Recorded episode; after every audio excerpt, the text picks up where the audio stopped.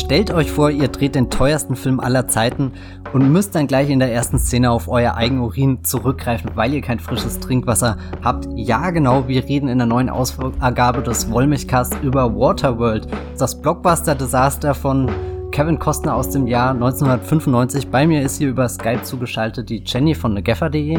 Hallo. Und ich bin der Matthias von das Filmfeuilleton. Wir werden Waterworld abklopfen auf seine äh, Tauglichkeit als Blockbuster, werden überlegen, was ist das Vermächtnis von dieser ähm, Katastrophe, aber äh, versuchen vielleicht auch was Interessantes äh, zu entdecken, was in den letzten 20, 30 Jahren nicht zu sehen waren. Dabei gibt's natürlich Spoiler, das heißt, wenn ihr Waterworld noch nicht kennt, dann am besten jetzt schnell rausspringen aus diesem Podcast. Wenn nicht, wünschen wir euch viel Spaß beim Zuhören.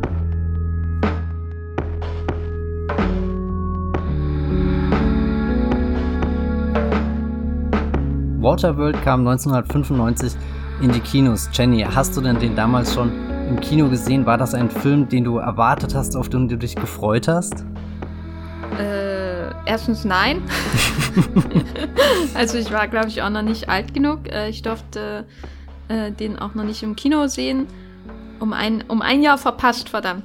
Ja, also ich, ich, ich habe den Film nur insofern wahrgenommen, als damals bei RTL oder so, so ähm, viele so Making-ofs kamen und äh, mh, hm, was macht denn der Kevin da im Wasser die ganze Zeit und oh, schaut mal, achtet mal auf die Umwelt, sonst passiert Waterworld. Also so waren viele Making-ofs aufgezogen in meiner Erinnerung und ich habe den dann später äh, auf Video oder im Fernsehen, ich nehme an auf Video, gesehen bei unserem wöchentlichen, wir gehen in äh, den Globus einkaufen und hinterher in die Videothek Abstecher mit einem Kasten Vita Cola zu Hause schauen wir den neuesten Blockbuster, der es äh, zu uns in die Pampa geschafft hat. Äh, das war immer der Samstag bei uns und ich glaube, in diesem Kontext habe ich dann auch Waterworld zum ersten Mal gesehen. Matthias, wie war es bei dir?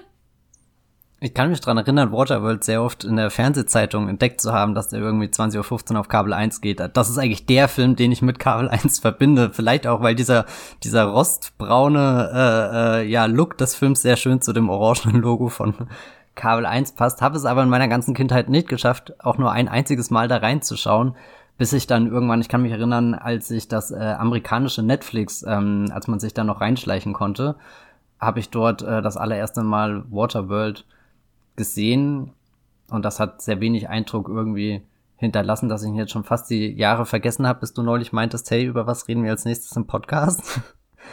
Und deswegen war jetzt dieses äh, Wiedersehen von Waterworld eigentlich ziemlich aufregend, weil, weil ich den nicht als guten Film abgespeichert habe, aber mich auch nie mehr mit dem Desaster dahinter beschäftigt habe, obwohl das ja eine, eine sehr interessante Produktionsgeschichte ist und bei manchen Dingen, die man liest, schüttelt man dann einfach nur den Kopf. Zum Beispiel, wenn man das Budget sieht, dass, dass der Film verschlungen hat, was ja abnormal für 1995 ist. Also wir reden davon in, in einer Zeit, wo, wo eigentlich Terminator 2 mit über 100 Millionen Dollar der, der teuerste Blockbuster aller Zeiten war und dann erst später, Ende der 90er, kam dann Titanic und hat das Ganze nochmal hochgesetzt und, und dann fragt man sich, wie, wie kommt das bei bei äh, Waterworld zustande, der ja eigentlich ursprünglich, glaube von Universal 100 Millionen Dollar Budget gekriegt hat. Das ist ja fast ums Doppelte überzogen.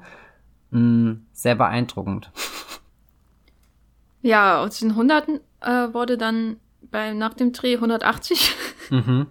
Und also ähm, es gibt hier so einen schönen Artikel äh, von 2015, als das Jubiläum von Waterworld war, wo das äh, damalige Budget unabhängig von Marketingkosten äh, ähm, in der Inflation angepasst wurde und äh, heute wären es wohl um die 335 Millionen fast und das ist schon mega. Also wenn man sich jetzt anschaut, wo ist das Budget, dann klar im Wasser.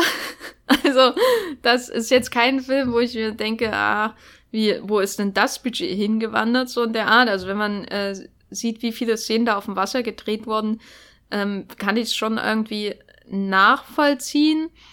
Aber andererseits fühlt sich der Film denn überhaupt an wie ein Film, der heute 335 Millionen Dollar kostet? Ich meine, für das Geld kannst du ähm, sowohl den Infinity War als auch das Endgame fast schon erzählen, ne? Ähm, Matthias, wie ging's dir jetzt, als du den zum ersten Mal wieder geschaut hast seitdem? Ich muss sagen, als ich das erste Mal auf die Uhr geguckt habe, waren 40 Minuten rum und ich war äh, ungefähr der Meinung, das ist eigentlich ein perfekter Film.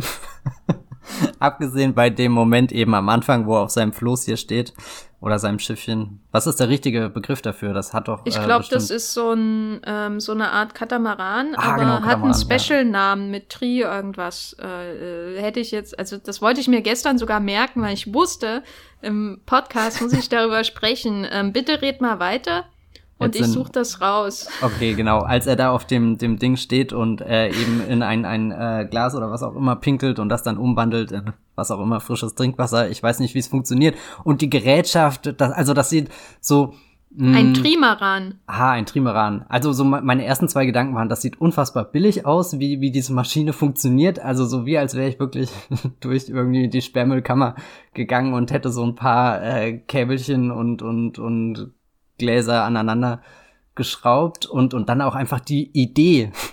Ich drehe hier meinen riesengroßen Film, um mich selbst zu verwirklichen. Ich, Kevin Costner, stehe hier auf, am, am Ende der Welt und, und, und segel da in, in die Weite und die Sonne geht unter. Das ist, das wird mein großes Epos. Damit gehe ich in die Geschichte ein und das erste, was ich dem Publikum mitteilen will, ist das. Ja, das finde ich beeindruckend wie behämmert.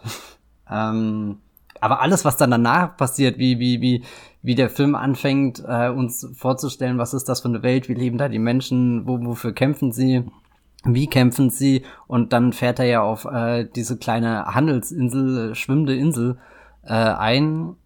Das war ja irgendwie richtig überwältigend dadurch, dass du wirklich diesen ganzen Rost spüren konntest und der Stahl, der da raussteht und, und auch ein bisschen die, diesen Hunger von den Menschen nach dem trockenen, staubigen Sand. Ähm, habe ich mir fast gewünscht, ein Blockbuster wie Infinity War hätte auch nur eine Szene gehabt, die, die so haptisch irgendwie ist.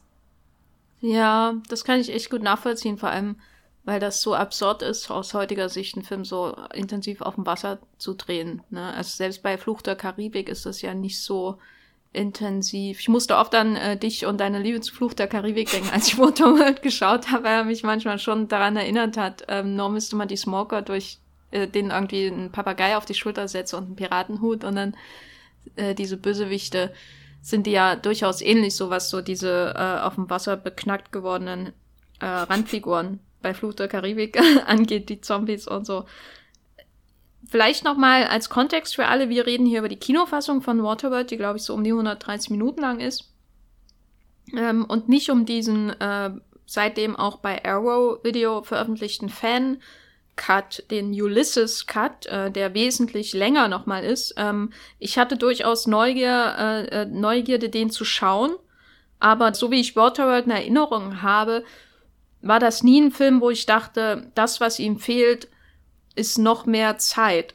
Also das war für mich nie das Problem bei dem Film, dass ich noch mehr Zeit äh, mit einzelnen Figuren verbringen will, dass ich die Welt irgendwie zu, dass die Welt zu wenig ausgebaut wird, weil ich glaube, das, was dem äh, Film sehr gut gelingt und wo man auf jeden Fall das Budget sieht, ist einem das ein Gefühl für die ähm, Welt zu geben in kürzester Zeit. So, also insbesondere wenn dann der Marina, äh, der gespielt wird von Kevin Costner, dann in diese von dir schon erwähnte ähm, äh, schwimmende dieses schwimmende Dorf kommt äh, und wie er da behandelt wird und wie da getauscht wird und wie leer da die Ladentheken sind und so und die die Regale da weiß man ja eigentlich schon sofort, was Sache ist, oder? Also, oder hättest du gern noch mehr Zeit im Worldbuilding von Waterworld verbracht? Nö, ich finde, gerade gerade wenn sich dann dieser, äh, der sich später als Verräter entpuppt, daneben ihn setzt mit seiner unglaublichen Frisur. das, das macht mich fertig. Wer ist der Schauspieler? Ich weiß es nicht. Egal. Äh, der Wollmilchcast ist mal wieder nicht vorbereitet, aber ähm, er gibt einem das Gefühl, was sind das für Menschen auch gleich hier, äh, da wird ja diese Frau beerdigt und die fällt dann in diesen ja, was ist das? Ein, ein Sandsumpf oder so? Wahrscheinlich um, um neue Erde zu gewinnen irgendwann. Also so ein, du kehrst zur Natur zurück, aber vielleicht, ich hatte auch das Gefühl, die Frau war gar nicht tot, weil es dann noch so Blubberblasen rauskamen, dass sie da äh, einfach um die Ecke gebracht wurde, um, um neue, neue, neue Materie oder was auch immer. Ja, das ähm, wirkte eher so wie so ein Snowpiercer-Move. Ja, genau, genau. Äh, so ein bisschen so ein Opfer, um äh, dann irgendwie einen Proteinblock für morgen ja. vorzubereiten. Und dann bin ich einfach begeistert von, von, da ist diese schwimmende Insel und und das ist alles da. Also du, du fährst da wirklich mit ihm durch diese Tore durch. Also ich habe mich gesehen, hätte ich den Film als Kind geschaut, ich hätte diese Festung wahrscheinlich zigtausendmal aus Lego nachgebaut, so, so mit den, den, den Anstockstationen und dann hast du diese verschiedenen Ebenen. Also das ist ein, ein, ein perfektes Setpiece und es wird halt noch dadurch besser, wenn du später dir irgendwelche Making-of-Bilder ergoogelst und merkst, dass sie das Ding halt da wirklich hingebaut haben. Und äh, da, da habe ich dann auch gar keine Fragen mehr, warum das Budget äh, so gesprengt wurde. Also irgendwo habe ich auch aufgeschnappt, dass äh, Kevin Costners Haare oder so auch irgendwas äh, nachträglich gemacht wurden, weil die fast ausgefallen sind oder so. Gut, das ist dann vielleicht ein bisschen eitel. Aber dem hat er, dem hat er mhm. damals schon vehement äh, widersprochen übrigens, dass seine okay. Halbglatze irgendwie CGI-mäßig äh, übertüncht wurde. Das war das einzige Gerücht, dem er widersprochen hat. ich fand das sehr amüsant, als ich das gelesen habe und dachte mir, ja gut, irgendwie müssen ja diese 170, 180 Millionen Dollar zustande kommen. Aber wenn, wenn ich mir einfach diese, diese schwimmende Festung anschaue, dann, dann finde ich es fast ein bisschen schade, dass der Film dann das auch verlässt und, und weggeht, weil danach wird er für mich auch sehr schnell sehr uninteressant. Da, da brauchst dann wirklich wieder sehr viele Minuten, bis, bis er wieder so einen Moment hat, wo er mich mit seiner ganzen Größe einfach äh, überwältigt. Und das ist dann, wenn er, wenn er runtertaucht. Und äh, der Frau äh, hier, Helen, die sich mit ihm auf die Reise nach äh, dem Dryland begibt, wenn, wenn er sie, sie runterführt, äh, in, weil, er, weil er kann unter Wasser atmen, er ist ein Mutant, er hat sich angepasst innerhalb kürzester Zeit, ist den, den Menschen ein weiterer evolutionärer Quantensprung gelungen und sie haben Kiemen und, und Fischhäute und alles entwickelt, was auch irgendwie so eine Idee ist, die zwar logisch in dieses Weltkonzept passt, aber so lächerlich umgesetzt wo ich mir dann doch die Spezialeffekte von Flucht der Karibik oder sowas hinwünsche, um, um diese heute oder weiß nicht was zu zeigen. Aber wenn er dann da runtertaucht und dann hast du die, die alten Ruinen der Stadt, das war fast wie bei AI, ähm, wenn, wenn äh, hier der Elliot Joel Osmond hinabtaucht äh, in dem, dem äh, von, von Wasser verschütteten New York. Ich habe mir bei der Szene auch gedacht, was wäre, wenn Roland Emmerich Waterworld gemacht hätte. Weil, ähm, so wie ich mich an Waterworld erinnere, auch an diese Dokus und Making-ofs und äh, ähm, Dinge da, die da im Fernsehen drumherum liefen, war das, hat, wurde da auch sehr stark damit beworben, äh, geworben, dass es ja ein ernstes Umweltthema ist, das hier behandelt wird. Nämlich äh, die Vision von Waterworld ist ja, dass es in der Zukunft, das Jahr wird nicht genau genannt, ähm, die Polkappen geschmolzen sind, globale Erwärmung und so weiter und so weiter. Alles wurde überschwemmt ähm, man weiß nicht so genau, ist überhaupt noch irgendwo Land da. Und ähm, wir hatten damals immer, äh, wir hatten damals so ein, so ein ähm, populärwissenschaftliches, und das ist, glaube ich, noch gut gemeint, Magazin namens PM abonniert zu Hause. Und da war ja äh, je, bei jeder Ausgabe auf dem Cover, Cover bald kommt die Eiszeit. Bald kommt Waterworld sozusagen. Und nee, der Supervulkan äh, bricht aus oder ähm, Komet Y wird die ganze Welt zerstören. Das war da jede, jede, in jeder Ausgabe, äh, die da äh, lag, äh, gab es die neueste große Erkenntnis, wie wir alle ausgelöscht werden. Und ähm, Waterworld wurde so mit diesem populärwissenschaftlichen Gestus auch beworben und äh, ich glaube, soweit ich mich ähm, recht erinnere, hat ähm, Kevin Costner auch drumherum so so Umweltschutzaktivitäten und so gehabt und äh, irgendwie Dokus über ähm, dieses ganze Problem. Und das hat mich jetzt auch im Nachhinein nochmal sehr stark an Roland Emmerich erinnert, weil seine Filme in den 2000ern so ab ähm, The Day After Tomorrow ja in eine ähnliche Richtung gehen. Ne? Er nimmt ja auch immer sowas, was er irgendwo aufgeschnappt hat und äh, plustert das dann auf, als hätte wäre wär, ähm, Gott persönlich herabgekommen, hätte ihm die die zehn Gebote gegeben ähm, kannst du dir Waterworld von Roland Emmerich vorstellen? Weil ich glaube, ähm, Independence Day war ja ein, zwei Jahre später erst, ne? Also glaub, ist jetzt nicht so abwegig. Ja, schon äh, allein wie, wie Roland Emmerich die Welle in The Day After Tomorrow inszeniert, äh, da hätte ich auch gerne eine Welle in Waterworld gesehen. Der ja doch sehr, sehr flach ist an sich, der Film. Also hast du einfach nur diese Weite und Aussichtslosigkeit und überall ist einfach nur Wasser, egal wohin du schaust. Nicht mal irgendwo ragt da ein kleines Berglein heraus, was äh, sehr schade ist für die Leute dort. Ähm, ich weiß nicht, ich habe gestern oft überlegt, eigentlich ist Walter World doch das nächste Property, was jetzt irgendwie rebootet wird, ähm, als Serie oder als äh, Kinofilm und hatte dann auch ein bisschen überlegt, was für ein Regisseur ich dafür gerne hätte, aber so richtig ist mir keiner eingefallen.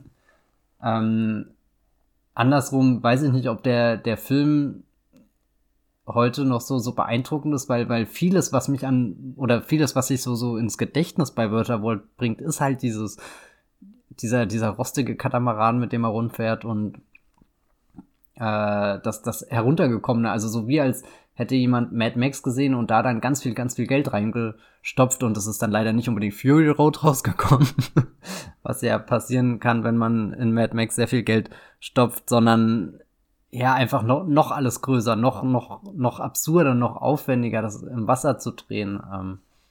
Wo du schon ähm, Mad Max erwähnst. Ja.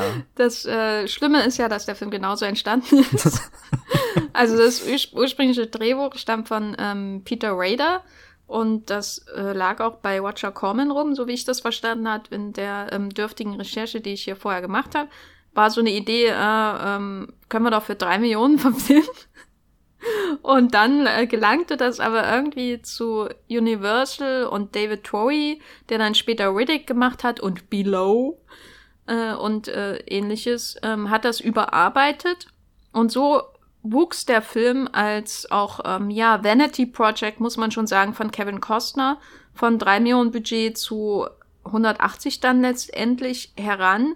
Und der spätere, äh, der erste Drehbuchautor hat auch gesagt, das ist hier ein Mad Max Rip-Off und David Troy hat ähm, gesagt, äh, der das überarbeitet hat, ich habe mich da an Mad Max 2 orientiert, also es, die Beweislage ist eindeutig. Und was so bizarr ist, was wir im Vorgespräch auch besprochen haben, ist ja, dass Mad Max war ja in dem Sinne kein Blockbuster, ne? Das war ja äh, Ostploitation, australisches B-Movie, das ähm, dessen Erfolg äh, völlig unerwartet war und das dann auch entsprechend ein größeres Budget in den Sequels hatte und so. Aber diese der Film, also Waterworld, fühlt sich trotzdem an, als hätten das Leute mit 12 Millionen manchmal gemacht. Ne? Also du siehst das Geld einerseits, aber die Story steht dem irgendwie im Wege, weil es eben einfach nur ein Rip-Off ist und man sich fragt, klar, Avatar ist ein Pocahontas Rip-Off, aber ist auch weit genug weg, um das Geld irgendwie zu rechtfertigen, was man da hinein investiert. Während Waterworld ist so bizarr in der Art und Weise, wie es einerseits in der Story unglaublich billig wirkt und andererseits in allem, was man sieht, in, in diesen, auch diese Exxon Valdez, die sie da äh, herangeschifft äh, haben für Dennis Hoppers Bösewicht, das sieht so unglaublich teuer aus und gleichzeitig wirkt er wie ein B-Movie. Hast du dir gedacht, ist das der bessere Mad Max, weil da jetzt Wasser ist statt Wüste? Nee, zu keiner Sekunde. Also ich weiß nicht, ich äh, glaube, äh, am ehesten würde ich äh, Waterworld mit dem dritten Mad Max-Film vergleichen, an den ich auch so gut wie keine Erinnerung mehr hab. Aber der, der, da ist ja doch dann auch Tina Turner und diese ganzen Kinder und so dabei. Mhm. Und, und ich glaube, das ist auch, deswegen habe ich den auch nie wieder gesehen, weil das nicht unbedingt das ist, was ich mir, glaube ich, aus dem Mad Max-Film äh, gewünscht habe. Da, da ist, was auch immer Fury Road geworden ist, schon deutlich, deutlich äh, aufregender. Ich habe auch diese, diese ganzen Mad Max-Filme nie wirklich oft gesehen. Ich glaube, den ersten vielleicht zweimal, den zweiten dann einmal und den dritten dann halt auch einmal der Komplettheit halber. Es ist halt, der, der Waterworld ist so unfassbar einfach gestrickt. Also so, so, ich bin auch verblüfft, dass diese längere Fassung irgendwie fast an die drei Stunden geht.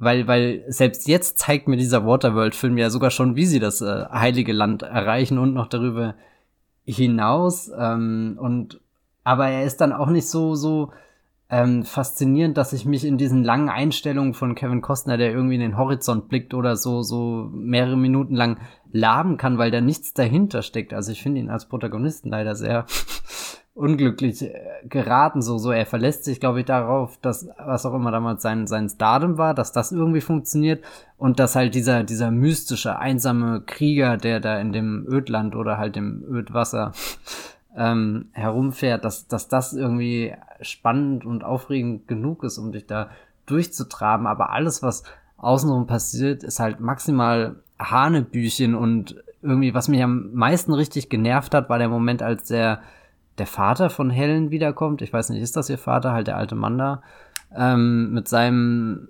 Heißluftballon. Das war, habe ich schon wieder komplett vergessen, dass er den überhaupt gestartet hat, obwohl es ja sogar diese aufwendige Szene gibt mit, jetzt soll er beschossen werden und er erfährst nicht wirklich nicht, ob er abgeschossen wurde oder nicht, aber das war mir dann auch schon wieder in dem Moment egal, also so irgendwie verliere ich sehr schnell mein Interesse, sobald Waterworld halt nicht mit seiner World protzen kann und seine World ist dann am besten umgesetzt, wenn sie halt reduziert ist auf diese äh, dieses zusammengebastelte aus Schrotthaufen. Aber während dem ganzen Film entsteht halt auch nicht wirklich eine Mythologie oder irgendwas. Ähm, wir werden ja bestimmt später auch noch zu dem äh, Bösewicht zu sprechen kommen, der der von äh, Dennis Hopper gespielt wird, Deacon heißt der und und der verfolgt ja auch schon so so eine Storyline von ich bin hier äh, so, so, so ein, keine Ahnung, verklärter Messias und, und erzähle euch immer von meiner Vision und dann finden wir irgendwann das Dryland und es gibt da diese Karte und es wird so unfassbar oft erwähnt, wie schwer es ist, diese Karte zu entschlüsseln, wie als wäre dadurch schon was Interessantes geschafft, dadurch, dass, dass, dass das offenbar ein Hindernis ist oder so, aber es ist halt letzten Endes auch so, so wurscht und Dennis Hopper sagt das ja dann auch irgendwann in der Szene mit, äh, wohin rudern wir eigentlich? Und auch keine Ahnung, bis die das merken, wohin wir rudern, da habe ich mir schon längst was Neues ausgedacht. Und das ist irgendwie so der Modus, in dem der ganze Film operiert, nur leider sind wir Zuschauer, glaube ich, nicht so dumm wie die Menschen offenbar an Dennis Hoppers äh, Schiff. Andersrum, diese Leute sind super stark und können diesen ganzen, diese ganze Schrottmühle da äh, durchs Wasser bewegen. Also auch äh, Hut ab. Ja, es sitzen ja immer drei Leute an einem Ruder. Das hat mich auch sehr beeindruckt. Also eigentlich ist das schon fast der Fall, wo, wo ich am Anfang irgendwie von was beeindruckt bin, von den Möglichkeiten, mit denen sie da spielen können, aber am Ende ertappe ich mich eher beim Film, wie ich da sitze und am liebsten eingreifen würde und sagen würde, ah, mach das doch mal besser. Ja, man hat irgendwie auch so drumherum, äh, die Planung war ja ähnlich wie bei Jurassic Park, vielleicht wenn nicht noch ähm, größer. Also bei Jurassic Park gibt's ja diese berühmte Szene, wo John Hammond ähm, vor dem Hintergrund des Jurassic Park Merchandises sitzt und so, mehr oder weniger, und seine, ähm, seine Götterspeise da isst oder was das da war. Und der Film quasi schon seine eigene spätere Vermarktung thema thematisiert. Und bei Waterworld war das ja von vornherein ähnlich geplant. Das heißt nicht, dass sie da drinnen Merch haben, aber da war ja, der ganze Film wurde ja schon mit ähm, Themenpark-Attraktionen geplant und eben auch äh, Merchandise und äh, Novelizations und was weiß ich. Also es war so schon, der war schon ein fertiges Blockbuster-Paket, be bevor der erste Drehtag stattgefunden hat. Und das, der fängt ja auch so an, als gäbe es eine, wie du schon sagst, Mythologie, die groß genug ist, um das alles zu tragen, ne? Diese Vermarktung drumherum und vielleicht sogar ein Sequel oder was weiß ich. Aber dann merkt man halt, wie das alles so ähm, nur unter einer Lupe ist. Und wenn man die Lupe wegzieht, dann ist es eben nur ein B-Movie. Ein kleiner B-Film-Plot, äh, der irgendwie noch wirkt, als wäre er nochmal heruntergedummt worden. Heruntergedummt und heruntergedimmt. Äh, kleiner, wird immer kleiner, je länger man draufschaut, äh, bis es eben nur noch diese Geschichte von diesem heiligen Kind ist, dass sie alle zur Erlösung führen wird. Und das ist schon komisch, weil, oder man merkt schon die Ansätze andererseits, wo Kevin Costner da so ein großes Epos draus machen will, das auf ihn zugeschnitten ist, weil der Film ja im Grunde auch wie ein Western funktioniert und er spielt ja wieder so einen Westernhelden. Das ist ja seine prädestinierte Rolle, äh, ein Westernheld, sowas wie in Der mit dem Wolf tanzt oder so, aber auch in seiner hier in ähm, Open Range, äh, seine Regiearbeit von 2003, Postman, dieser dystopische Film. Ist, ist der so schlecht? Den habe ich noch nie gesehen, aber eigentlich lockt er mich schon. Nee, Postman muss man wirklich nicht. Also, ich habe damals alles geguckt mit Kevin Costner und es war nicht mal irgendwie eine aktive Leidenschaft oder so, sondern einfach, weil sie da waren. Ähm, und ich mochte ähm, Kevin Costner nur, aber ich werde ihm niemals verzeihen, dass ich wegen ihm ähm, Postman geschaut habe. Hm. Also ähm, der Film ist ja, also Waterworld ist ja wirklich ähm, wieder so eine Variation von einem Western. Schauspieler, der in einer Zeit lebt, in der der Western als mehr oder weniger tot gilt und deswegen muss er sein Image irgendwo anders breit treten. Und dann machst du eben Postman und dann machst du eben Waterworld, wo er ja am Ende auch noch abzieht, als wäre er John Bain in Der schwarze Falke des Searchers. So, also dass die, die Kunde wurde überwacht, die Rettung ist geschehen, das Kind wurde gerettet und dann zieht er wieder ab in, weil der Westerner sich nicht in der Zivilisation oder hier im Grünen Du meinst ähm, der Marina. Kann. Der Marina, genau. Der, der ist halt schon so mutiert äh, und an diese äh, feindliche Umwelt angepasst, dass er nicht in die Menschenwelt passt. So, ist ja letztendlich auch wieder nur ein, ähm, eine Western-Idee, die er hier verarbeitet. Und mh, irgendwie hat man immer so die Ansätze, da ist ein wirklich epischer, dramatischer Film, der vielleicht auch solche, so den Pathos von so einem Sowas eben wie bei der Schwarze Falke oder so am Ende, weil das ist ja wirklich bewegend, wenn er dann da rausgehen muss, der Ethan Edwards, auch wenn er ein rassistisches Arschloch ist. Aber es ist bewegend, wenn man weiß, dieser Mann wird nie da sein Heim finden und dann muss er eben gehen. Und bei Waterworld kommt das aber nie so auf, weil eben dazwischen eineigiger Dennis Hopper rumballert und ich muss echt sagen, also das Einzige, was mir immer bei Waterworld in Gedächtnis geblieben ist, ist, wie Kevin Costner seine eigene Pisse trinkt. es ist, ich habe aber vergessen, dass es gleich am Anfang passiert. Und ich bin das Bild bin ich nie wieder losgeworden, als ich es geschaut habe. Das ist das Einzige, woran ich immer bei Whatever denken musste. Und als ich das jetzt wieder geschaut habe, war das wieder so, den ganzen Film über muss ich dran denken, wie schmeckt das Wasser, was er da extrahiert. Weil nämlich ich schon damals und äh, jetzt äh, wieder, ich ähm, schon sehr geschockt war, wie unsympathisch sein Held ist. Was, was, äh, wie würdest du den einschätzen? Ja, den Marina. der ist schon sehr, sehr äh, versucht auf, auf sein, sein, sein, sein, ja, keine Ahnung, sein, seine, wie nennt man das? Ja, keine Ahnung. Oh Gott. Keine Begeisterung kann ich gerade aufbringen, auch nur nach einem Wort zu suchen, um ihn zu beschreiben. Also es ist furchtbar. Ich dachte mir manchmal, ey, du lebst in so einer geilen Welt, jetzt streng dich doch wenigstens mal an, du hast hier so einen coolen Katamaran und kannst da rum fahren. Trimaran, Matthias. Tri pardon, pardon, ja, Trimaran. Trimaran. Ähm, und trotzdem versuchst du, er, er versucht so unnahbar zu sein, so weißt du, er hat die Frau gerettet, aber jetzt ist er immer noch nicht auf ihrer Seite, sondern er will noch entdeckt und erobert werden und so, gell? Und, und also er fühlt sich leider viel zu geil, aber er ist halt auch gar nicht geil. das ist meine messerscharfe Charakteranalyse an diesem Sonntag zu Waterworld. Oh Gott. ich finde die schon gut, weil ich habe mich gefragt, ähm, und das war schon damals so seltsam, weil ich, ich habe Kevin Costner immer als jemanden wahrgenommen, der so eine Grundsympathie ausstrahlt. Ähm, und das ist der Grund, warum man Star geworden ist, weil die Schauspielerei kann es ja nicht sein.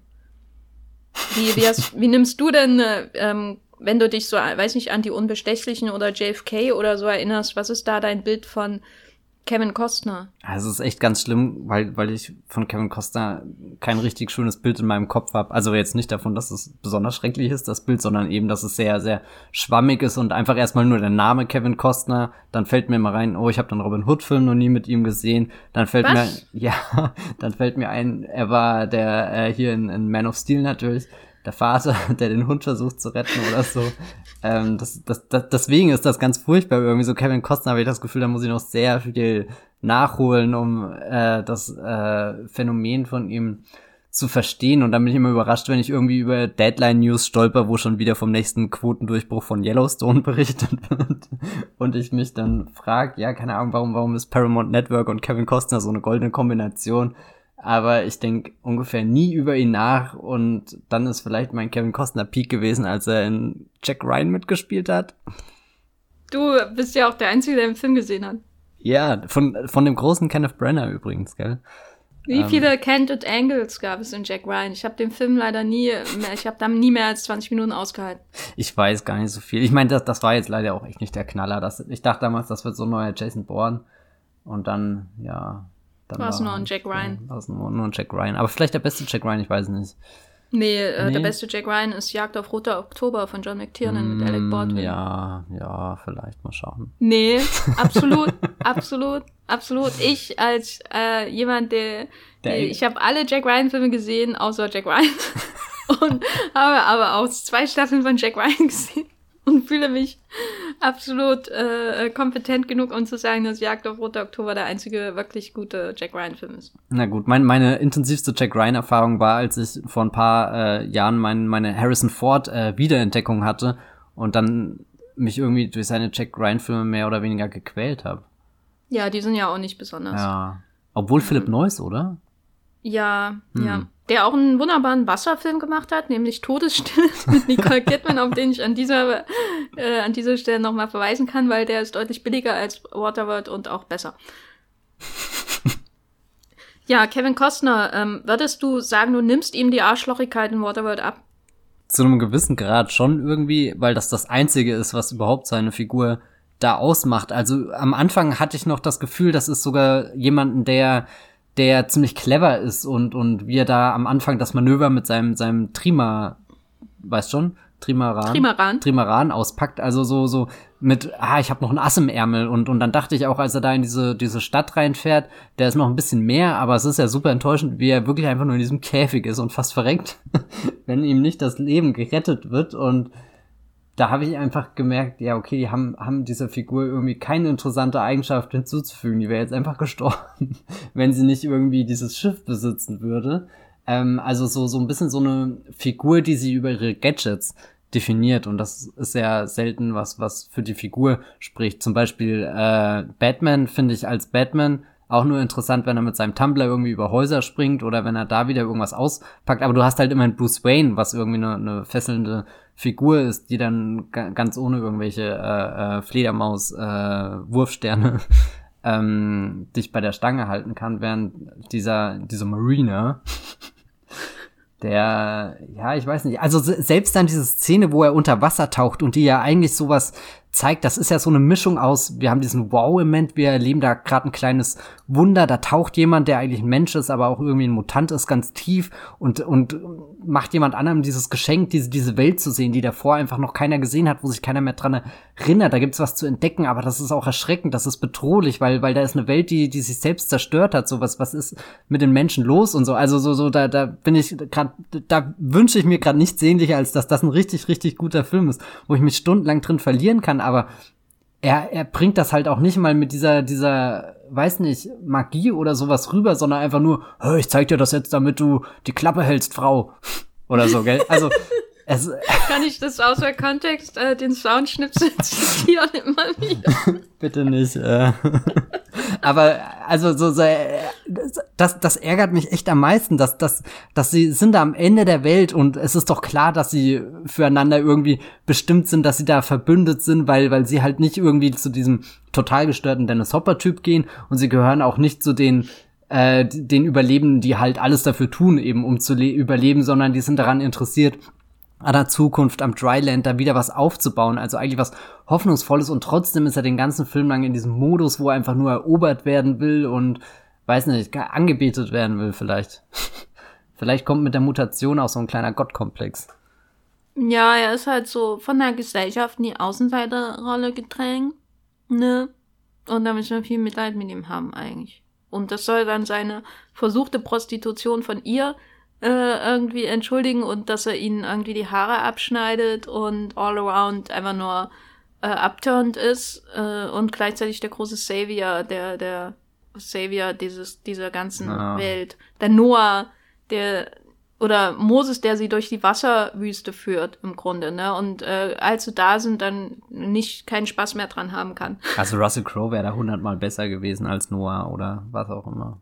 Ja, Russell Crowe ist auch ein besserer Schauspieler äh, als Kevin Costner. Er singt also sogar jetzt, besser. Ähm, naja, da bin ich mir nicht so sicher.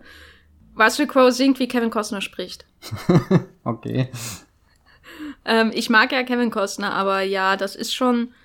Mh, mm, also mich hat er manchmal so ein bisschen so jetzt beim Wiederschauen an Tom Hardy in Mad Max Fury Road erinnert, weil der ja auch als erstes vor äh, erstmal vor ein Auto gespannt wird mit dieser mit diesem Maulkorb oder was er da hat und passiv einfach wirkt, ne? Und das Problem bei Waterworld ist, dass es keine Furiosa gibt. Kein echtes Gegengewicht, äh, weil die Jean Triplehorn-Figur ist so nervig geschrieben. Ähm, die macht ja quasi die Hälfte des Films alles falsch, ähm, dass man quasi zurückgeworfen wird, immer wieder auf den Mariner, um den irgendwie weiterzukommen, damit der Film irgendwann aufhört. Ich meine, ich fand es nicht quälend, den zu schauen. Ich finde ihn sehr unterhaltsam, aber das hat halt alles auch nichts mit den eigentlichen Hauptfiguren zu tun und viel mit der Welt an sich. Ähm, den schönen Wasseraufnahmen finde ich immer gut. äh, und Dennis Hopper. So. Äh, der ist ja der Einzige, der ihm Paroli bietet, wirklich. Dennis Hopper, hm. ähm, findest du, er hätte das Auge ähm, das Falsche behalten sollen, weil es besser aussah als die Klappe? Das alles an ihm sah maximal verstörend aus. Allein wie rot sein Kopf wurde. Ich dachte jeden Augenblick, der platzt am Ende noch. Oder so. Ähm, ich weiß, also so, ich finde äh, Dennis Hopper in diesem Film sehr faszinierend. Und es ist dann auch jemand, der halt, wenn der Film in der zweiten Hälfte einfach nicht mehr so sehr punkten kann mit dem, was, was er ja da am Anfang alles auffährt an äh, eben Schiffen und, und äh, äh, äh, Festungen und so, da ist der Dennis Hopper, der, der immer reinkommt und hey, jetzt war gerade eine langweilige Passage mit dem Marina und der Helen und jetzt komme ich und schaut mal alle an, ich habe hier eine Augenklappe, ist das nicht aus? Keine Ahnung, ich weiß nicht. Andersrum, er ist halt, ist halt auch nichts, was den Film irgendwie wirklich gut macht. Also so, er, er bricht halt aus dem Raster, trinkt da sein Jack Daniels, raucht wie verrückt, was auch so zwei Elemente sind, die mir überhaupt nicht in dem Film gefallen, weil warum sollten da noch Jack Daniels Flaschen sein und, und warum dieser, dieser, Fokus auf Zigaretten und das Öl, wenn du dann nicht mal eine Geschichte damit irgendwie erzählst. Das Na, ich glaube, weil der wird ja mit allen schlechten Eigenschaften verbunden, ne? Also Kevin ja. Costner ist der, der irgendwie auch für Umweltfreundlichkeit steht, weil er halt so ein ähm, Den Tomatenbaum Trimaran fährt, während die anderen Menschen, die nicht gerade herumfliegen, äh, in ihrem Zeppelin-Verschnitt oder was, äh, während die eher die werden ja sogar dargestellt, als wär, würden sie die ganze Welt wieder in äh, einen Wasserplaneten mhm. verwandeln, wenn sie denn die Chance hatten, hätten. So wie er da auf seinem Öltanker seiner Exxon Valdez, äh, das ist ja die Pointe da, wo sie da hinunter sinkt, äh, in dieser Prä-Titanic-Sequenz. äh, also der wird ja mit allem assoziiert, was so schlecht war, während Kostner eben seinen ähm, ökologischen Lifestyle hat, indem er ähm, seine eigene Pisse ähm, wiederverwertet, was ich nicht oft genug erwähnen kann, weil diese Szene hat sich damals eingebrannt, eingebrannt bei mir und sie wird mein Hirn niemals wieder verlassen. Das wäre meine Interpretation. Jack Daniels, klar, ähm, vielleicht ist irgendwo mal ein Tanker äh, gesunken und dadurch haben sie es gefunden. Ich ja. frage mich aber wirklich, wie, wie teuer das ist und dass er den wirklich aus der Flasche trinkt, finde ich halt ein bisschen problematisch. Ja, genau. Ich meine, die Idee dahinter kriege ich auch, aber irgendwie, ach, der Film, der, da wirkt er einfach nur, nur plump und so, so unüberlegt und, und da, da kommt für mich auch irgendwie am deutlichsten dieser Rip-Off-Charakter durch, weil, weil ja, du hast ja auch schon das, das, keine Ahnung, den, den Treibstoff und so, das, das ist ja auch schon was, was die Matrix, äh, die Matrix-Filme, sag ich, die, die, die Mad Max-Filme, ähm, antreibt. Am Ende, als dann Kevin Costner ihm gegenübertritt und diese Drogen macht, er schmeißt das Ding da runter, da war ich ganz, auf der Seite von dem Typ, der schon immer in dem Öltanker drunten ist und dann irgendwie so sagt, Gott sei Dank oder so.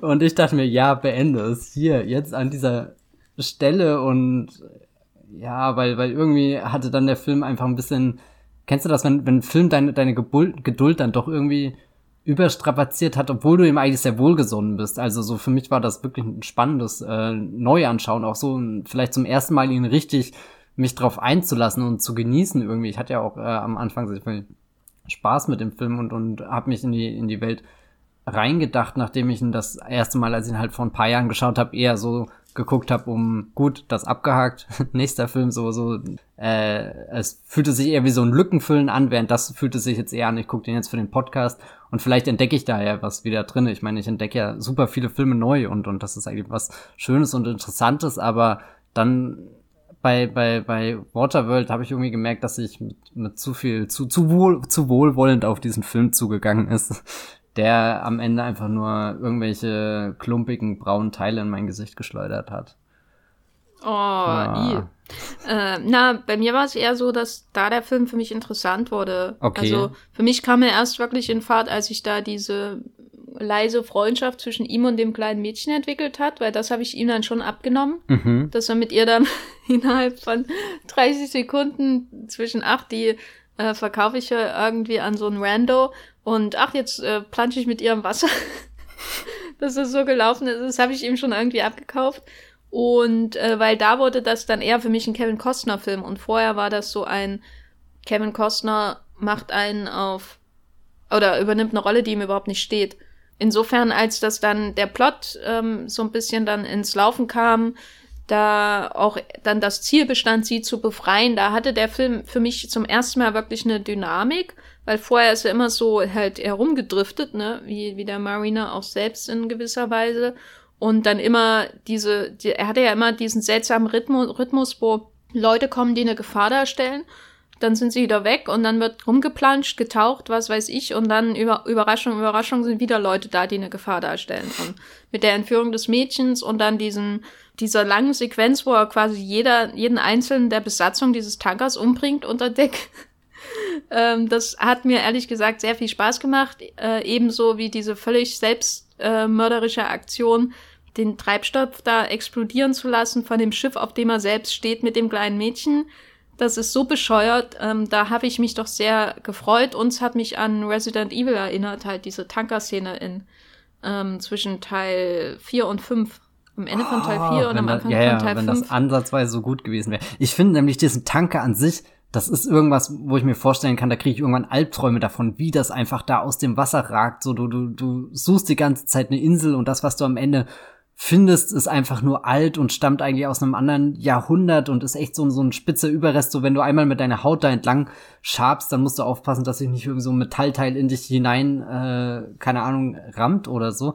Aber es ist halt dann, es wirkt irgendwie für mich nur so, gut, wir hatten am Anfang diese, diese Festung und was können wir noch machen, um es größer zu machen? Dann haben wir diesen Schiff und den Tanker und blapp, der, der pratzt dann einfach so rum, protzt da rum, steht irgendwie in der Brandung, nee, das, ha, ich weiß nicht, bin sehr enttäuscht davon. Auch wie, wie das Schiff in Szene gesetzt wird, so ich, ich oh, alles nur so, so langweilige Einstellungen, um einfach nur diese, diese Wucht irgendwie einzufangen, was, was ja schon Sinn macht, aber es wirkt halt immer so, wie als hat man das erste Offensichtliche genommen und kein Gespür, sondern einfach nur dieses Bumm, da ist er jetzt, der Tanker nimmt ihn jetzt. und ah, mehr Feingefühl bitte. Ja, ich glaube, da kommen wir dann auch zum Kern des Problems, äh, wenn du so ein Ego-Projekt hast, also nur als Kontext, ähm, der, die Regie ist zwar Kevin Reynolds, aber Kevin Reynolds, der mit ähm, Kevin Costner auch ähm, hier Prince of Thieves gemacht hat, also den Robin Hood-Film, äh, den ich immer noch sehr gerne schaue, äh, hauptsächlich wegen Christian Slater und Anne Rickman. der Cast ist einfach toll von dem Film. Anne Rickman ist der ähm, Sheriff, oder? Genau, der Alan Rickman spielt da einen komplett anderen Film. Äh, der ist da irgendwie aus einem Monty Python-Film rüber gerutscht und das ist schon sehr, sehr, sehr spaßig. Aber Kevin Reynolds ist Regisseur und die haben sich währenddessen ähm, auch verkraft, verkracht. Ähm, also die waren schon verkracht bei äh, Prince of Thieves, aber haben sich hier wieder zusammengetan, um sich wieder zu verkrachen. Und äh, äh, Kevin Reynolds beschreibt so die Erfahrung bei Waterworld zum, im Sinne von, Kevin Costner sollte bei allen seinen Filmen lieber Regie führen, weil dann hätte er immer seinen Lieblingsschauspieler und immer seinen Lieblingsregisseur. Das ist so ein Zitat von ihm abgewandelt. Und äh, er sei ihm wohl ständig auch auf die Pelle gerückt. Und letztendlich war es auch so, dass als es dann um die Postproduktion ging, Kevin Reynolds nach seinem ersten Cut ähm, quasi entlassen wurde. Und äh, Kevin Costner dann auch mit Unterstützung des Studios, weil Reynolds Cut zu düster war, damit befasst äh, war, so den Film so kinoreif zu schneiden. Sie haben sich dann Jahre später wieder zusammengetan bei Hatfields and McCoys, äh, was auch so eine Serie ist, die so Megaquoten hat, ohne dass sie irgendjemand von den TV-Kritikern gesehen hat. So wie ähnlich wie Yellowstone. Und ähm, das Interessante ist jetzt, du hast so so ein mega Vanity Project, also ein Projekt, mit dem es ein Star irgendwie sich profilieren will auch. Er hatte ja ein paar Flops hinter sich und Waterworld war sein großes Ding, um, äh, also Kevin Costner, um zeitgemäß zu sein und den größten Film zu machen und äh, bla. Also da, du hast da irgendwie theoretisch den Raum auch, um dich als Autor, egal ob du Schauspieler bist oder Regisseur oder was weiß ich, also ein Autor kann ja letztlich können ja jetzt viele Beteiligte eines Films sein, ähm, zu profilieren, aber eigentlich hast du keine Stimme. Und da habe ich das Gefühl, da kommt sowas wie Waterworld heraus, dass du eben diese Masse an Sets hast und dieses Geld, was aus jedem Bild tropft, aber du hast keine Poesie, keine mhm. Stimme, nichts, was irgendwie die Bilder mit irgendwas anderem füllt als dem Budget. So. Also du hast die großen Bilder, aber eigentlich sind sie völlig aussags, äh, aussagelos, äh, äh, also äh, keinerlei Ausdruckskraft darin. Der Film ist ja völlig einfach nur da. Ja, ne? er ist im Endeffekt eigentlich die, die, die Filmwerdung von diesem rostigen Tanker, wo halt auch nichts mehr da ist, außer diese Hülle. Und wenn du da einmal irgendwie dran klopfst, dann, dann bricht er in sich zusammen. Das ist, glaube ich, schon das ähm, große Problem von Kevin Costners Karriere. So, denke ich manchmal, weil er als Schauspieler, glaube ich, ähnlich ist. Also er hat irgendwie ein Hollywood-Star-Gesicht und er hat eine Hollywood-Star-Präsenz, aber er drückt, äh, also wenn man nicht so, so einen ganz engen Spalt hat, wo seine Figur reinpasst, ähm, dann bleibt sie draußen. Und man, äh, man, äh, er ist irgendwie da, aber er Trans kann nichts da durchbringen, so nichts, äh, er, er, er, er sagt nichts aus. Also ich finde zum Beispiel sein, wenn er sowas spielt wie Elliot Ness und die Unbestechlichen oder den äh, hier in äh, JFK von äh, Oliver Stone und so, das macht er alles perfekt, weil da muss er ja so viel, so viel Drehbuch einfach nur vortragen und einfach nur Präsenz sein andererseits wieder. Also er muss einfach an der richtigen Stelle auf der Treppe stehen, wenn da die äh, berühmte Szene in die Unbestechlichen stattfindet. Und äh, man muss es ihm halt, also das nimmt man ihm ja ab, aber sobald es halt, sobald er halt irgendwie so seinen sehr schmalen Figurenpfad verlässt, da, da, da ist alles leer, habe ich das Gefühl, bei ihm. Und alles, alles aufgesetzt, was alles, was noch irgendwas charakterisierendes hinzufügen soll. Also insbesondere natürlich jetzt die Arschlochigkeit von Marina, die wirkt ja schon recht gestellt, so. Mhm. Äh, und ich glaube, das ist dann was, was auf Waterworld dann insgesamt zutrifft, weil Kevin Reynolds ist jetzt auch nicht so der, wo man denkt, aha, der fügt jetzt zum Film was ganz Neues hinzu. Ne? Und dann hast du eben so einen Film wie Waterworld, der halt da ist. Ich habe gerade ein bisschen das Gefühl, dass der beste Kostner der Kostner aus Draft Day ist. Ich glaube, das ist einer der wenigen, die ich nicht gesehen habe. Es war hm. auch so ein Baseball-Film, oder? Äh, Football-Film. Football. Ist das das hm. gleiche? Nee, gell? Baseball ist natürlich auch letztendlich nur Western, ne, als Sportfilm und so. Oh, jetzt kommen wir ganz tief. Nee, nee, das ist, das ist, weil es gibt ja immer die Duellsituation zwischen dem äh, Schlagmann und dem, der da wirft und so. Und du kannst Baseballfilme, Baseball ist ja ein, eine der einfach fotogensten Sportarten, was es, wenn es um Kinofilme geht, weil man so Duellsituationen hat, Dynamik und so weiter. Ähm, und deswegen, glaube ich, fühlte er sich immer so hingezogen zu Baseballfilmen wie aus Liebe zum Spiel und was er da noch alles mhm. so hm. gemacht hat. Kevin Costner für mich in meiner Erinnerung war immer Western und Baseball. Und ich glaube, Waterworld sollte in dieselbe Richtung gehen, aber dann war eben zu viel Wasser dazwischen. Wahrscheinlich. Wobei das Wasser, also dem würde ich ja jetzt kein, also Wasser finde ich an sich gut. Ähm, sowohl im echten äh, Leben kontroverse als auch im Aussage. Wasser ist Leben, Jenny. Warte, das muss ich mir aufschreiben. Ja, bitte. Notiere. Ich glaube, das denkt sich auch James Cameron für Avatar 2, ne? Ey, ich hoffe so sehr, dass der Film, also jetzt nicht im negativen Sinne, aber dass der wirklich baden geht. Ich glaube, wir müssen für unsere Hörer nochmal den Kontext schaffen, dass Avatar 2, ich bin da nicht so auf dem Laufen, aber der soll schon überwiegend irgendwie im oder auf dem Wasser spielen. Ja, ja, ich glaube, da, da glaub, das, das äh, ist geplant auf alle Fälle. Äh, es gibt ja dieses eine Setbild, ist das, glaube ich, wo man auch äh, schon Schiffe und äh, Bootsanlagen oder sowas erkennen kann. Also wenn Tauchgang mit Jack Sully ist, glaube ich, der Untertitel vom zweiten Avatar. Nun haben wir jetzt den Cameron schon erwähnt. Ne? Das Interessante, wenn man jetzt Waterworld anschaut, der kam 95 raus, ähm, war einer der zehn erfolgreichsten Filme des Jahres, aber leider nicht erfolgreich genug. Ähm, ist deswegen so als Flop in die Geschichte eingegangen, obwohl er dann wird, das wird auch immer wieder betont, durch, durch diese ganzen Einnahmen, die Filme nach ihrer Kinoauswertung machen, durch TV-Rechte, Video und so weiter und so fort, ähm, dann profitabel geworden ist. Was ich aber eine sehr interessante Erkenntnis eigentlich immer wieder finde und was ja dann auch erklärt, warum so, so Filme zum Beispiel wie Troja ja nie aus DVD-Regalen verschwinden werden, weil sie immer wieder in einer neuen Auflage oder sowas kommen oder in einer neuen Fassung. Wobei dann auch die Frage ist, wie lange dieses Modell dann noch funktioniert, ne, wenn Leute immer weniger Ach so, ja, kaufen. gut. Da sind wir jetzt 2020 natürlich an einem ja. kritischen Punkt angelangt. Nee, aber ich meine jetzt so, so, so rein rein rückblickend, weil Waterworld ist eben auch so, so ein Film, obwohl das als riesiger Flop gilt, ähm, gehört das für mich auch ganz fest zum, zum Kinokanon dazu. Also das kenne ich halt schon immer. Wie gesagt, habe ich damals in der Fernsehzeit ungefähr jede Woche gesehen, als ich Freitag durchgeblättert habe und dann äh, Kabel 1 kam. ähm, das Interessante ist ja jetzt, das ist so sein Image und er erschien, was, äh, zwei Jahre nach Jurassic Park ein Jahr vor Independence Day, zwei Jahre vor einem gewissen Film namens Titanic, der ähm, dann der erfolgreichste Film aller Zeiten war. Jetzt hat man, also das ist ja so eine, so eine fast schon klassische Blockbuster-Ära. Also Jurassic Park hat so die Blockbuster-Ära in das CGI-Zeitalter geholt. Ähm, wenn man jetzt Blockbuster definiert mit, ah, das begann irgendwie bei ähm, Der Weiße Hai und Der Pate und so weiter, Ausläufer des New Hollywood. Und dann kam eben Jurassic Park und hat die Computereffekte als ähm, noch viel, viel wichtigeres Element ähm, von Blockbustern so ähm, etabliert und auch glaubwürdig etabliert, obwohl die ja letztendlich ein sehr kleiner Teil des äh, tatsächlichen Films waren. Ähm, und dann kommt eben sowas wie Waterworld so dazwischen gequetscht, zwischen Jurassic Park und Titanic insbesondere. Hast du, wenn du den schaust, hast du das Gefühl, dass die alle aus einer Ära kommen? Mm, nee, irgendwie Jurassic Park fühlt sich im Vergleich zu Waterworld Dekaden weiter vorne an. also so, so, weiß nicht, Jurassic Park, den schaue ich jetzt noch an und staune, weil, weil der selbst im, im Blockbuster-Jahr 2020, also so, wo wir jetzt gerade zehn Jahre von, von Peak-Blockbustern hinter uns haben, ist Jurassic Park einfach immer noch seiner Zeit voraus.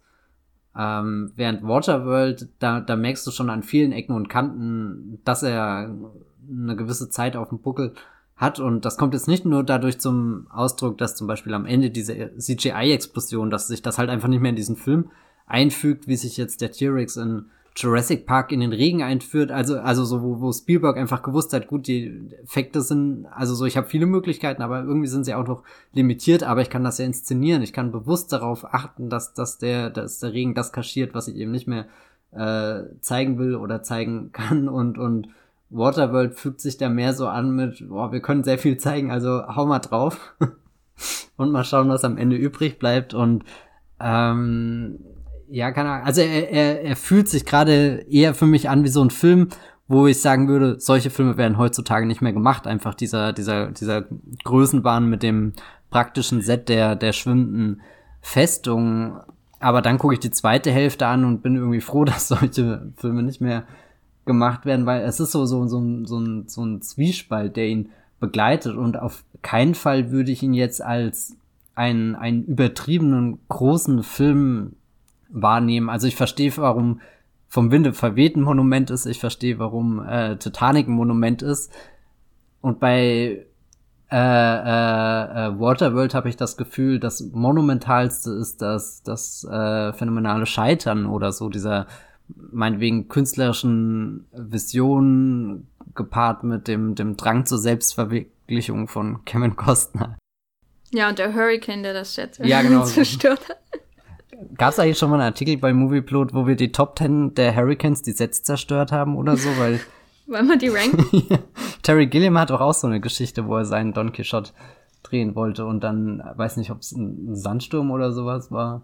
Also er wirkt halt manchmal so, ne, durch seinen ganzen B-Movie Charme, sage ich mal. Hm. Na, das, das äh, hat schon einen gewissen Charme zumindest. Ja, ja, also ich finde das schon ähm, charmant, äh, auch durch diese abgedrehten Nebenfiguren, die immer so angerissen werden, aber nicht zu lange angerissen werden, zum Beispiel. Also das, der hat einfach so schon so eine gewisse B-Movie-Atmosphäre, aber dadurch wirkt er eben auch sowieso eher so ein 70er-Jahre-Film, hm. der 20 Jahre zu spät kommt. Er atmet halt den Mad Max besser weiter, als er es wahrscheinlich je beabsichtigt hat. Also dieses, wir haben das äh, im, im Vorgespräch genannt, ähm, ja, das B im B-Movie bei Waterworld steht halt nicht für Blockbuster.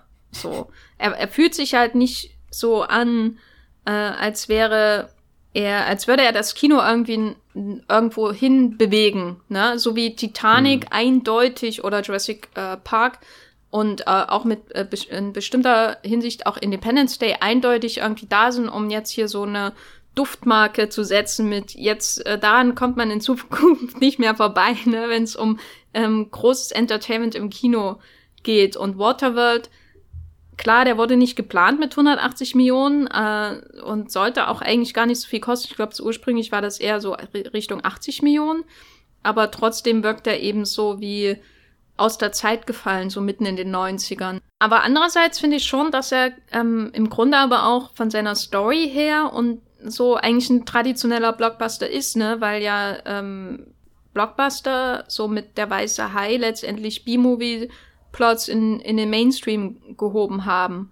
Und wenn du jetzt Jurassic Park anschaust, dann ist es ja wirklich ein richtiger harter B-Movie-Plot. Und Water wird ja genauso und äh, weiß nicht, komplette Superhelden-Geschichte der letzten 20 Jahre ebenso. Das ist ja nichts, was man jetzt irgendwie vor, sag ich mal, 50 Jahren als ein Prestige-Picture oder so äh, betrachtet hätte, wo ein Studio jetzt sein ganzes geballtes Geld reinballert. Sowas eben wie vom Winde verweht. Während Titanic absoluten Prestige-Picture-Hauch hat. Aber andererseits ist auch fies Waterworld mit Titanic zu vergleichen, oder? Ja, es sind beide auf dem Wasser. Ja. Und ich finde das schon angemessen. Kannst du dir Waterworld von James Cameron vorstellen? Eigentlich schon. Ich habe mega Bock, dass den Film mal jemand geil macht. Und wer wenn nicht James Cameron? Das könnte man sogar jetzt in der Quarantäne durchsetzen. Man macht einfach ein Team und die, die leben dann auch einfach auf dieser, dieser schwimmenden Festung und ich werde in diesem Podcast noch so oft schwimmende Festung sagen, weil das einfach so geil ist. Überleg du mal. Du stehst da voll drauf auf die schwimmende ja, Festung. Ja, und, und, und das Tolle ist, es ist halt auch wirklich in diesem Film da drinnen. Das, ja, oh Gott, ich bin viel zu fasziniert davon. Das endet noch in einer Verklärung von Waterworld, befürchte ich. Aber dann erinnere ich mich ans Ende und dann tschüss. Kann ich ähm, Kevin Reynolds für Fluch der Karibik Nein. 7 vorschlagen? Nein. Also, oh, oh, überleg mal, Gore Verbinski würde einen, einen Waterworld-Film machen. Das ist, weißt du, das ist jemand, der, der kann so geil inszenieren und, und der hat's halt auch durchschaut, wie man mit diesen ganzen Effekten und allem umgeht. Also so, so eigentlich, so, so, ich habe jetzt äh, neulich wieder sehr viele ähm, Herr der Ringe Behind-the-Scenes-Material und Hobbit-Szenen geschaut. Also ich habe wirklich alles geschaut, was irgendwie auf YouTube zu finden war. Also ich steck gerade sehr tief drinne, wie, wie Peter Jackson äh, sich immer mehr in diese, diese digitale Richtung und so entwickelt hat. Und irgendwie habe ich die, die Angst manchmal, dass es bei, bei Peter Jackson, dass er die Kontrolle verloren hat oder so, aber. Du hast manchmal die Angst. Ja, ich weiß, ja, das, das. In den ersten 20 Minuten vom Hobbit sieht man doch, dass er die Kontrolle komplett Ja, wenn, wenn ich den Film sehe, dann, dann bin ich auch manchmal sehr ratlos, aber wenn ich sehe, wie er drüber redet, dann, dann ist das so, so phänomenal, wie weit er da schon denkt, wie er seine Sets plant und, und alles und so. Und, und ich glaube, äh, da, da ist er und George Verbinski, Gore Verbinski, nicht George Verbinski, also Peter Jackson und Gore Verbinski in den, den 2000er Jahren, Peter Jackson vielleicht eher die erste Hälfte der 2000er und bis King Kong und danach übernimmt äh, Gore Verbinski mit Fluch der Karibik 2 und 3. Das ist so, oh, das ist der, der komplette Bombast, den das Blockbuster-Kino zu bieten hat mit der Verlängerung von CGI-Effekten. Weiß nicht, ob das nochmal größer wird. Uh. Stimmt, ja gut. Also ich mag ja Fluch der Karibik, ich mag Fluch der Karibik 1. Und ja, der ist auch ganz toll. Und ähm, habe mh, zwiespältige Erinnerungen äh, an Cure for Wellness. Aber der ist ja nicht so das heavy auf die Effekte, oder? Na, doch, die, naja, er hätte noch ein bisschen heavier in die Aale investieren können, weil dann hätten es vielleicht toll halbwegs glaubwürdig ausgesehen. So. Aber Lone Ranger und Gore Verbinski, das ist doch, Lone Ranger ist das, was, was, äh, was hier Westworld auch sein könnte. Waterworld. äh, oh Gott. Westworld äh, Season 4 äh, Waterworld Plot confirmed, würde ich sagen. Oh mein Gott, die Waterworld ist eine der Welten in West. Oh, warum, warum, warum hört Jonathan und Nolan und Lisa Choi nicht unseren Podcast? Frage ich mich da immer. Ähm, also ich kenne die Antwort. Aber meine Frage ist trotzdem, ähm, wir haben ihn jetzt so ein bisschen eingeordnet in die Zeit äh, quasi zwischen Revolutionen von Blockbustern. Kommt irgendwie der kleine Tropfen auf dem heißen Stein runter Obwohl da ja echt ziemlich viel Wasser drin wäre, um den heißen Stein fast schon zum, zum, zum Abkühlen zu bringen, oder? Ja, aber das war schon ein sehr großer, sehr, sehr heißer Stein. Ah, ich also ich kenne mich leider echt nicht so gut mit Steinen aus, deswegen. Und äh, ich glaube, also wa was ist denn, wie würdest du denn das Defi äh, Vermächtnis von Waterworld beschreiben? Glaubst du, er hat irgendeine Welle geschlagen? Glaubst du, er hat irgendein Fass zum Überlaufen gebracht? ähm, äh, oder eine andere Wassermetapher?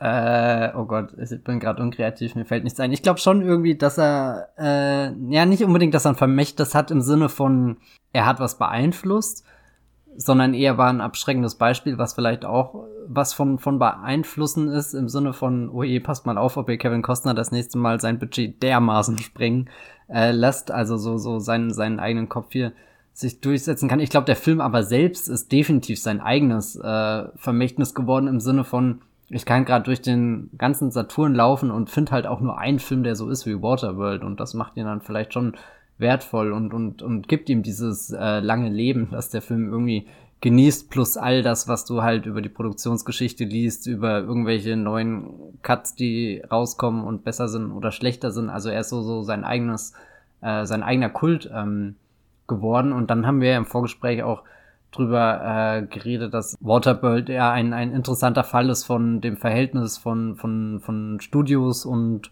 Auteurs, aber dann, dann findet man ja in der Geschichte danach beides. Also irgendwie Studios, die nicht mehr auf Auteurs vertrauen, aber dann halt immer noch Warner Brothers, die ja eher eine gute Tradition zu ihren äh, äh, kantigeren Regisseuren wie George Miller, keine Ahnung, Christopher Nolan ähm, pflegen. Also kantig ist jetzt vielleicht das falsche Wort, äh, äh, eigenwilligeren Regisseuren, die halt einfach nicht, äh, also weiß schon, was ich sagen will. Ja. Ja. Aber ja, ich würde sagen, für mich, äh, ich äh, stimme dir an allen Punkten zu äh, und würde noch hinzufügen, dass Waterworld so ein bisschen irgendwie der Tod des Star-Kinos ist, ne? Also. Echt, ist das, ähm, ist das ähm, der Film, wo man, also der Star, den, den, den, den Kevin Costner als, als Filmstar und vor allem als Schauspieler oder auch Richtung Regisseur?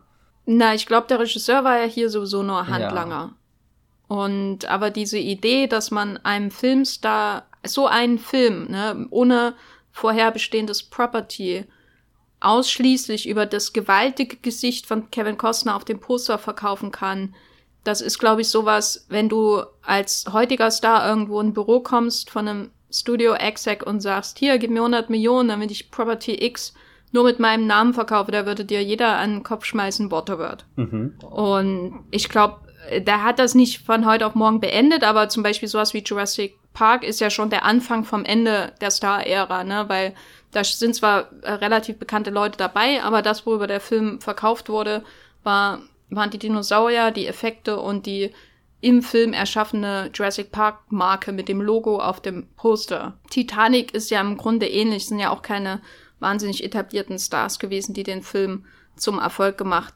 haben. Wobei der, da natürlich die Schauspieler noch wesentlich wichtiger sind, natürlich als bei äh, Jurassic Park. Also Titanic würde ich jetzt nicht die Schuld daran geben, dass Stars komplett an Bedeutung verloren haben in Hollywood. Aber ich glaube, Water, Waterworld ähm, ist da schon so mit drin. Das unterscheidet ihn ja auch sehr, sehr stark, wenn du anschaust, äh, kurz vorher Jurassic Park, kurz danach Independence Day. Independence Day auch so ein Film, der auch ausschließlich über die Explosion des Weißen Hauses verkauft wurde. ähm, und nicht mit Jeff Goldblum wieder und äh, Bill Pullman und so weiter. Jeff also, Goldblum ja hat in den 90ern echt über die Arschkarte gezogen. Nee, der hat massig Geld gemacht mit wenig ja. Anstrengung. Also er war schon sehr schlau, Und hat sagen. einmal sein Hemd aufgeknöpft. Sehr guter Mann. Und ich fand das tief beeindruckend damals. Was, das Hemd oder Kevin Costner? Äh, Jeff Goldblum ja, ja. und sein Hemd. Kevin Costner ich denk, bei seinem Hemd in, in Waterworld war ich, da bin ich dagegen. Hat er da überhaupt wie, ein Hemd? Da hat er doch nur so Fetzen an. Ja, genau, da bin ich dagegen. Aber ich glaube halt für Jeff Goldblum, ich, ich schätze den ja auch sehr, aber es ist ein bisschen schade, dass er irgendwie einst selbst die Fliege war und jetzt ist er halt nur noch der Dude, der in Jurassic Park mit dem T-Rex mitspielt und dann Independence Day, wo das Weiße Haus in die Luft fliegt. Also, dass er da irgendwie, ja, kann auch nicht mehr die Hauptattraktion war. Ja, aber der war ja noch nie die Hauptattraktion, also die Hauptattraktion bei die Fliege ist die Fliege. Aber die ist und ja die Jeff Erwartung, dass es sich darin so, verwandelt. So, so, ja, aber die, der, der Body Horror und die Verwandlung ist schon wichtiger, ah. als wer die letztendlich spielt. Ne? Aber ist das nicht interessant? Und Jeff Goldblum war immer ein, eher ein, jemand, der so auch vom Aussehen und der ist ja sowieso viel zu groß, äh, eher so in Richtung Charakterdarsteller geht und quirky Side Character oder so und ähm, deswegen macht, hat er ja dann auch eher, sag ich mal, einen Carpenter-Film gemacht, als irgendwie ständig Romantic Leads irgendwo zu spielen. Hm. Und wenn, dann war es was wie hier Kopf über in die Nacht von John Landis, glaube ich. Was schon wieder viel düsterer ist. Also der ist jetzt nicht Leading Man-Material in dem Sinne. Insofern kann er schon sehr glücklich über seine 90er sein, würde ich sagen. Aber gibt es eine Theorie, wo quasi die äh, äh, die Attraktion in Jurassic Park gar nicht die Dinos sind, sondern die Attraktion auf der anderen Seite des Zauns, nämlich eben die Schauspieler wie Sam Neill und Jeff Goldblum und Laura Dern. Also ich habe da mal einen Text zugeschrieben, ja. dass ich, äh, äh, warum ich äh, Chris Pratt als das Hauptproblem bei Jurassic ah, ja, stimmt, World betrachte, ha, ha, weil ja, er viel zu großer Star ist. Äh, also ich glaube schon, dass Jurassic Park enorm, dass das enorm wichtig ist, dass die Figuren funzen und die Schauspieler da sind. Weil sonst ist dir ja völlig egal, wer gefressen wird. Ich habe damals so gehofft, dass der Anwalt gefressen wird. Ja, und du hast bestimmt gejubelt, als er dann äh, hin und her gewirbelt wurde, äh, frisch äh, vom Klo herunter. Nee, so sadistisch bin ich auch nicht. Aber es ist eine gute Szene. Stimmt, du bist ja nicht Colin Trevorrow. Was? Na, der hat doch die sadistischste Szene in äh, Jurassic World geschrieben. Welche war das? Hilf mir auf die Sprünge. Wo diese ähm, Assistentin von ah, ja, oh glaub, Flugsaurier. Entschuldigung, oh Gott. Das, das ist der Moment im Podcast, den ich beanspruche, damit die Tonspur äh, kratzt. Entschuldigung. ähm, kein Problem. Ähm, wo waren wir überhaupt? Oh Gott, also, wir sind so weit weg, ja. Waterworld, äh, Water Tod des Star-Kinos in Hollywood. Ich bin da, äh, ich würde schon sagen, dass er dann ein gutes Gegenargument ist gegen Vanity Projects von Filmstars, die keine Marke in dem Sinne haben. Wenn quasi der, der Schauspieler jetzt diesen Bonus verloren hat, selbst hinzukommen, kann man dann zumindest ein, ein Schiff darstellen, dass ein Regisseur diese Position eingenommen hat. Also ich meine, klar, Regisseure hatten schon immer sehr viel, äh, in Anführungsstrichen, äh, Einfluss was das angeht, aber es ist ja dann schon auffällig, dass jetzt in den 2000er Jahren eben so Regisseure wie wie ähm, Christopher Nolan zu so einer eigenen großen Marke gegangen sind, die dann wirklich hingehen können und Inception pitchen und und weiß nicht was. Na, ich glaube, sowas gab's immer, aber das war immer nur eine Handvoll. Okay. Und es ist immer noch nur eine Handvoll, wenn du anschaust, wie viel die Hollywood-Studios Stanley Kubrick haben durchgehen lassen äh, bis hin zu, ja, ich bleib hier in Großbritannien, wenn ich den Film drehe. Wie, das ist das und Größte, so. was er sich rausgenommen hat? Er hat natürlich noch viel mehr gemacht, aber der ist ja jemand, äh, der hat seine Filme über sich selbst verkauft mhm. ab einem bestimmten Punkt und äh, ja auch seine Trailer dementsprechend und das Marketing komplett kontrolliert. Und der war einfach eine Marke, aber er war eben auch einer unter tausend, dem das gelungen ist. Steven Spielberg kann man ebenso sehen, ähm, dass er sich so aufgebaut hat nach und nach äh, und dann hat er eben auch sowas gemacht wie hier, wie heißt so, 1942, was so ein Riesendebakel war. Das hat aber ihn jetzt nicht langfristig geschadet oder so. Er hat einfach weitergemacht. Äh, also es gibt immer so ein paar, wo man das Gefühl hat, die kommen auch wirklich so in die, bei den Execs dürfen die ins Büro und äh, kriegen den Blanko-Schein. Äh, Gibt ja einen ganzen Podcast, der sich darum dreht, äh, namens Plank Check.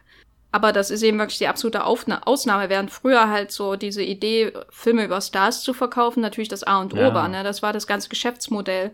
Ähm, nach der, ab einer bestimmten Phase im, im Stummfilm entwickelte sich das ja. Und das war dann, ah, damit war dann aber Sense. Ne? Die 90er Jahre waren so die letzte Ära davon. Es gibt immer noch einen Tom Cruise, aber eben auch ja, nur ich, noch ich die fieber schon die ganze dieser Zeit, Welt. Dass, dass Tom Cruise endlich fällt in diesem Podcast. Dann gibt es halt nur noch die Chrises dieser Welt, ne? Das ist unsere Star-Kategorie jetzt. Sehr deprimierende Note, auf der wir hier enden. Aber wir haben ja noch Brad Pitt und Ad Astra. Geil. Ja, Waterworld. Ähm, ist ein Film, den ich auf jeden Fall jedes Mal lieber schauen würde als der mit dem Wolftanz, muss ich sagen, weil ich den wahnsinnig, wahnsinnig langweilig in Erinnerung habe. Aber mein Fazit zu Waterworld ist er ist immer nie so schlimm, wie man denkt, aber es gibt auch nie den Entdeckungsmoment, den Wiederentdeckungsmoment, auf den man vielleicht hofft, wenn man Waterworld wieder schaut. Und vielleicht ist der Ulysses Cut die große Rettung, aber alles, was ich bisher darüber gelesen habe, ähm, entspricht dem eher nicht. Deswegen würde ich sagen, Waterworld äh, als Skurrilität im Blockbuster-Zeitalter auf jeden Fall sehenswert und auch eine schöne Slow-Motion-Aufnahme, wie jemand seine eigene Karriere zerstört. Und damit einfach wirklich, ich unterstreiche nochmal, sehenswert. Was ist dein Fazit von äh, Water? Also so die, die ersten paar Minuten habe ich schon jetzt viel genossen und, und dann doch ein klein bisschen was wiederentdeckt für so einen Film, den ich ganz kühl davor eher abgespeichert habe in meinen großen Filmemotionen. Aber ja, irgendwie ein, ein Film, der einen dann am Ende doch sehr, sehr fallen lässt und, und Deswegen würde ich zumindest empfehlen, schaut ihn euch an, um äh, das gesehen zu haben und auch glauben zu können. schaut die Setbilder und Setvideos an, wenn es davon welche gibt. Äh, das ist äh, sehr faszinierend. Eine Reise in Dinge, die, die mal passiert sind, aber vermutlich nie wieder klappen. Und ich meine, in drei Jahren kommt dann das Reboot, dann müsst ihr dann eh nachholen.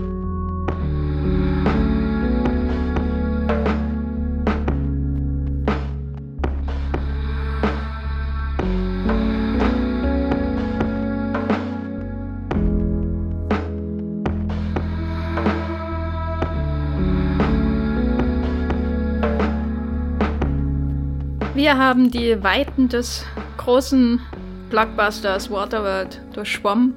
Wir sind an Land angekommen, im Dryland, diese Verabschiedung des Wollmilchcasts. Matthias, wo findet man dich außerhalb dieses Podcasts? Ihr findet mich auf ähm, Twitter, da schreibe ich unter meinem normalen Namen mit dem Handle at Bibelbrox mit 3e. Vermutlich nicht so viel über Waterworld. Ansonsten könnt ihr mich noch lesen bei Moviepilot. Da schreibe ich auch unter meinem ganz normalen Namen oder dem Accountnamen Bibelbrox mit 2 äh, E. Oder ihr schaut auf meinem Blog da vorbei, das Filmfeuilleton. Da habe ich das letzte Mal was über einen Michael Mann-Film geschrieben, nämlich The Insider, den ich zum allerersten Mal gesehen habe. Und ähm, sehr froh darüber war, den zu kennen, weil der ist jetzt sehr gut. Ja, da stimme ich zu. Äh, ich bin auch bei Mulplot als The Gaffer oder Jenny Jecke, ähm, habe auch einen Twitter-Handle namens Gafferlein mit Doppel F. Und außerdem ähm, könnt ihr uns auch immer mal wieder hören im Mulplot Podcast Streamgestöber, den ihr abonnieren könnt. Ich habe da über Extraction geredet mit Chris Hemsworth neulich in einer Kurzfolge. Und äh, es war, naja, ein Film.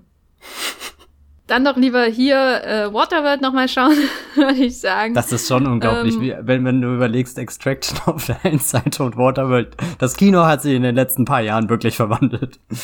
Wir danken euch recht herzlich fürs Zuhören. Äh, wir hoffen, ihr schaut auch nochmal Waterworld an, damit äh, der Film immer weiter an die grünen Zahlen kommt. ja, wir können mithelfen, dass es funktioniert. Ähm, und der, der, der arme Kevin Costner ähm, schön jeden Monat seinen Residual-Check äh, für Waterworld erhält, unterstützt von unserer Laie bei Amazon oder wo, wo auch immer. Und wenn ihr diesen Podcast mögt, dann könnt ihr uns natürlich eine kleine Review schreiben bei Apple Podcasts. Ihr könnt den Podcast abonnieren, falls ihr das noch nicht getan habt. Und dann verpasst ihr keine Folge. Immer montags, 5 Uhr in der Früh. Wie pünktlich wie ein Uhrwerk. Und äh, wenn ihr Vorschläge habt, könnt ihr uns einfach auch den, an den Handle, äh, Twitter-Handle at Wollmilchcast schreiben oder an feedback at wollmilchcast.de, falls ihr noch auf E-Mails steht. Eine Faxnummer haben wir leider nicht und auch eine ähm, traditionelle Anschrift für Briefe ist leider nicht drin. Aber es gibt Wege, es gibt Mittel. Ihr könnt uns kontaktieren, wenn ihr Vorschläge habt. Zum Beispiel sowas wie neulich den Nicole Kidman Podcast, den wir gemacht haben. Das war ja auch ein äh, Vorschlag von einem Hörer. Mir bleibt nichts anderes mehr als zu sagen, bleibt gesund und bis zum nächsten Mal. Tschüss. Ciao.